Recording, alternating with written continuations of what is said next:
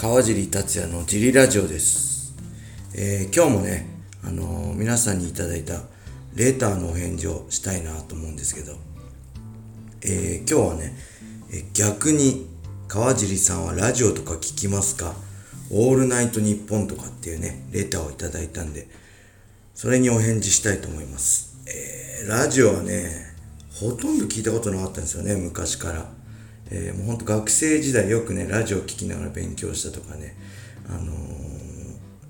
お手紙送ったとか、まあ、メールしたとかよくあるけど、そういうのはね、全くないです。ラジオを聞く習慣っていうのはね、僕の人生でなかったですね、正直。はい。で、まあけどね、あれいつぐらいかな、もう本当に、ここ数年前なんですけど、あのー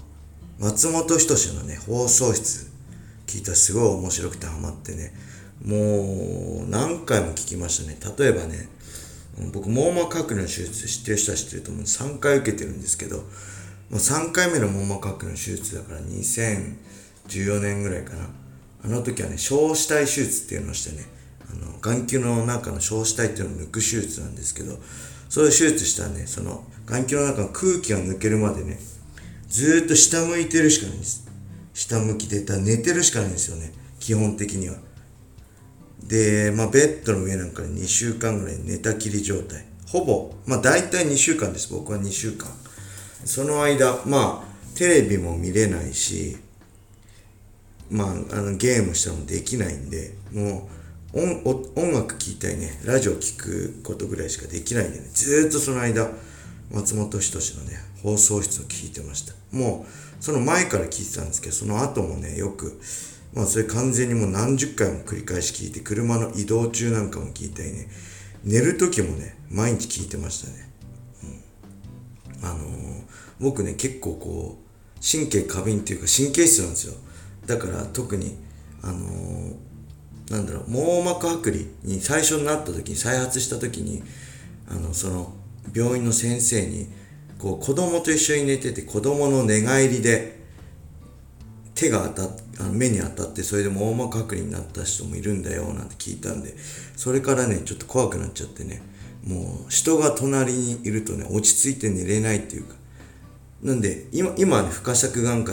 と出会ってね、あの、正しい治療を受けて大丈夫なんですけど、不可釈眼科と出会う出会うまではね、もう怖くて人と一緒に寝れなかったんでね、別の部屋で寝てました。で、手術した後なんかもね、あの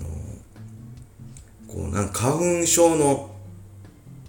ゴーグルみたいなのじゃないですか、大きいパカってかぶせられる、あの、メガネみたいな。あれをしながら一緒に寝たり、どうしても一緒に寝るしかない時はね、一緒に寝たりしてましたね。はい。今は、あの、まあ、家族3人で同じ部屋で寝てるんですけど、それでもやっぱね、物音とかね、こうガサッとかね、なんか、あの、人の喋り声とか起きちゃうんで、気になって眠れなくなっちゃうんで、あの、今もね、ラジオとか聞きながら寝てます。音声を聞きながらね、寝てますね。うん、で、まあ、まあ自分も YouTube 始めたのは今年の春ぐらい、その前ぐらいか。で、そのぐらいからね、それまで YouTube 自体もね、ああんまりほとんど格闘技の動画とか見ることぐらいでほとんど見ることってなかったんですけど、あと自粛中から本当によく見るようになって、それと同時期にね、あのー東野幸治さんがね、幻ラジオっていうのを始めたんですよ、YouTube で。それをすごい聞くようになって、それが面白くて、まあ今でも聞いてるんですけど、で、それと同時期にね、あの友達から、 Voicy っていう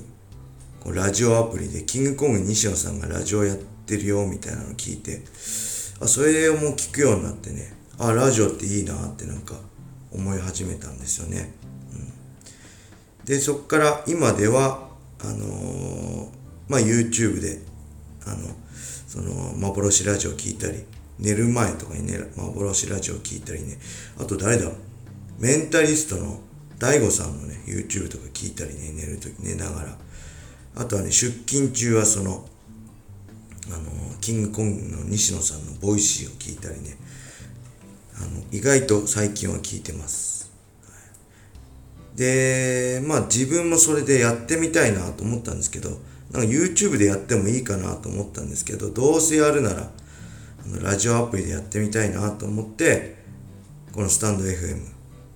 を、で始めたって感じですね。逆にね、あの、このスタンド FM の音源をね、YouTube に流すのもありかななんて思ってんですけどね。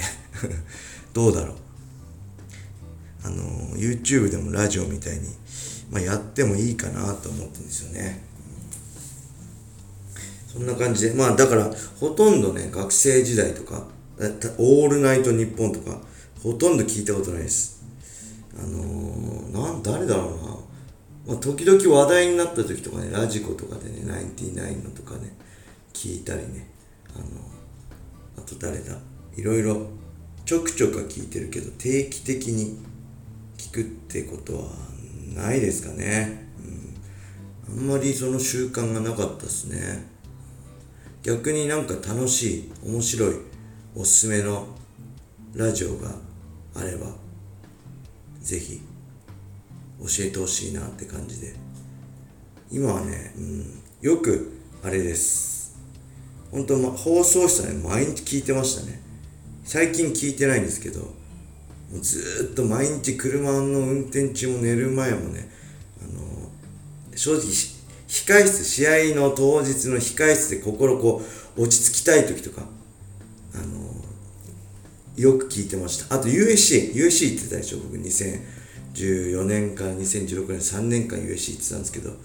やっぱりね、その時もね、こう、日本語が恋しいっていうかね、必需品でした。飛行機の中でもずっと聞いてました。もう、飛行機の中は首肩凝るんでこういう U 字の枕みたいのしてアイマスクしてで松本人志の放送室をイヤホンで聞きながらもうずっと寝ちゃうっていうね飛行機の中で起きないでもう寝ちゃうっていう感じで。だその前日は日本にいる前飛行機に乗る前日は徹夜してわざと寝ないで我慢して次の飛行機の中で爆睡するっていう方式をねとってました。そのぐらいねあの僕にとってねすごい生活の一部っていうか必需必必需品でしたね、うん、だからここ最近ですねそれラジオとかこういわゆる音声っていうものを聞くようになった。それまでやっぱ映像だったりこうお笑いバラエティとかでもね映像ありきで聞いてたんですけどもうほとんど最近はねテレビも見ないしねあのー、そういう映像はまあ、Amazon プライムね、ドキュメンタルを見ますけど、それ以外は、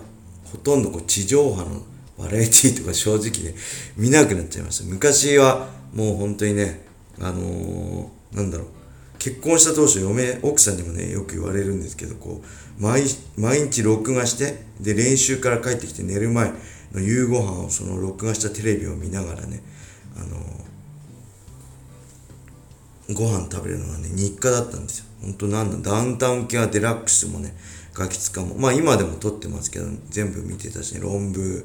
ロンハーとかね、あと、アメトークとかね、あと、バラエティ結構好きだ。なんだろう、あと。何でも結構好きでね、見てたんです。あと、所さんのね、世田谷ベースもね、ものすごい好きで毎週楽しみにしてたんですけどね、最近ほんとこうテレビを見なくなりましたね。本当に あの YouTube とか、暇があればテレビより YouTube 見ちゃったり、今はこう、 Voicy で、 Voicy はね、青木真也もやってんですよ。青木真也だったり、まあ、時々聞いたり、西野さんの聞いたりね、 stand.fm で面白いのないかなと思ったら、あ昨日あ、この前ね、昨日じゃないか、ツイッターにもね、あのー、言ったんですけどね、こう、ロンドンブーツの田村淳さんが、スタンド FM 始めてましたね。おおと思ってちょっとびっくりしたんですけどね。まあそんな感じで最近は本当音声ばっかりなんで、なんか、これ楽なんですよね。スタンド FM 自分で始めてみて思ったんですけど、こう本当 YouTube でこう顔も出ちゃうからしっかり髪型とかね、もう真面目なこう鼻毛のとか髭とかのチェックとか、服とか、あれですけど、本当にこれ寝っ転がりながらでも何でもできちゃうんで、すごい収録っていうか撮るのが楽なんでね、その辺も含めて、で、聞くのもね、こう、ながら聞きができるんですよね、こう、バックグラウンド再生ができるんで、YouTube ってバックグラウンド再生できないじゃないですか。けどこのラジオアプリってねバックグラウンドで聞けるんで例えばツイッター見ながらラジオ聞いたりとかもできちゃうんで、まあ、そういうのも含めすごいいいなと思ってこれからあのね音声の時代が来るっていう人もいるんで、もうちょっと先取りしてみようかなみたいな感じでねあの始めたっていう点もありますね。もうほんと Twitter でも、ね、この前言ったけどみんながね YouTube に走るからもう僕はラジオを独占させてもらおうかなみたいな感じで